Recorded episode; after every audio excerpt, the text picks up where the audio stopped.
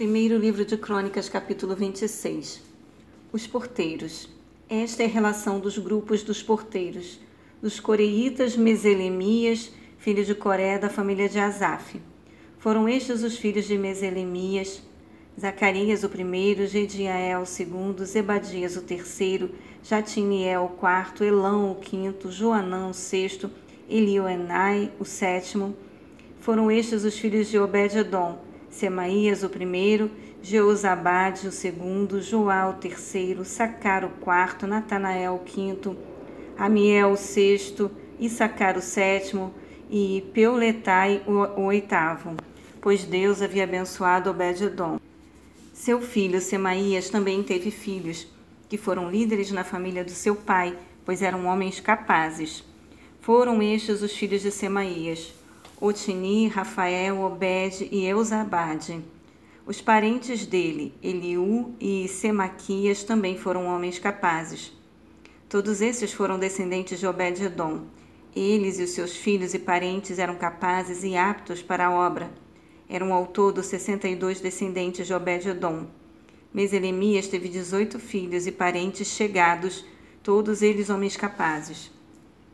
Foram estes filhos de Osa, o Merarita. Sinri, que foi nomeado chefe por seu pai, mesmo não sendo mais velho. Ilquias o segundo, Tebalias o terceiro e Zacarias o quarto. Os filhos e parentes de Osa foram treze ao todo. Essas foram as divisões dos porteiros feitas pelos chefes deles. Eles cumpriam também tarefas no serviço do templo do Senhor, assim como seus parentes. Lançaram sortes entre as famílias, incluindo jovens e velhos, para que cuidassem de cada porta. A porta leste coube a Selemias, então lançaram sortes para seu filho Zacarias, sábio conselheiro, e a porta norte foi sorteada para ele. A sorte da porta sul saiu para Obed-edom e a do depósito para seus filhos. A sorte da porta oeste da porta Salequete, na rua de cima, saiu para Supim e Osa. Os guardas ficavam um ao lado do outro. Havia seis levitas por dia no leste, quatro no norte, quatro no sul e dois de cada vez no depósito. Quanto ao pátio, a oeste havia quatro na rua e dois no próprio pátio. Foram essas as divisões dos porteiros descendentes de Coré e Merari. Outros dos seus irmãos levitas estavam encarregados dos depósitos dos tesouros do templo de Deus e do depósitos das dádivas sagradas.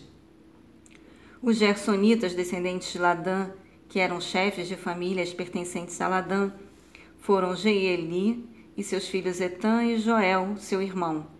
Estavam encarregados da tesouraria do templo do Senhor dos filhos de Arão, de Isare, de Hebron e de Uziel.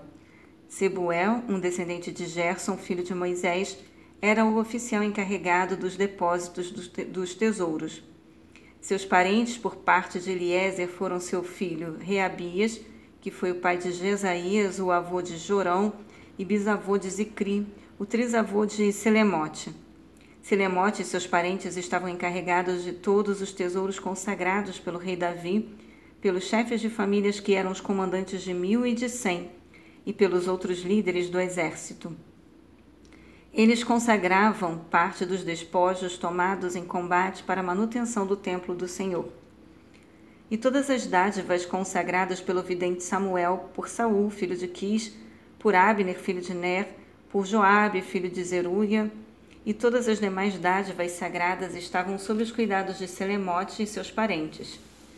Dos filhos de Isar, Kenanias e seus filhos ficaram responsáveis pelos negócios públicos de Israel, atuando como oficiais e juízes.